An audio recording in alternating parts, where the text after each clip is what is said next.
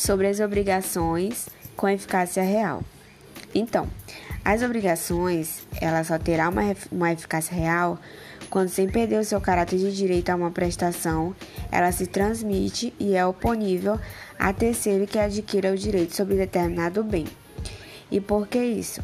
Porque certas obrigações, é, elas são resultantes de contratos né, que alcançam por fora da lei a dimensão de direito real.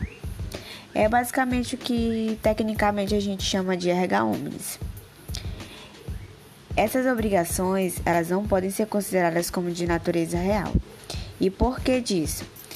Porque pelo princípio da tipicidade a elas inerentes, toda limitação ao direito da propriedade que não esteja prevista em lei como direito real tem natureza obrigacional.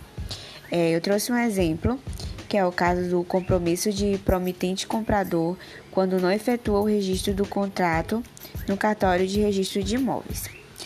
É, a súmula 84 do STJ ela prevê que é inadmissível a oposição de embargo de terceiros fundados em alegação de posse advinda de compromisso de compra e venda de imóvel mesmo que essa pessoa ela seja desprovida do registro, como é o caso do exemplo acima citado.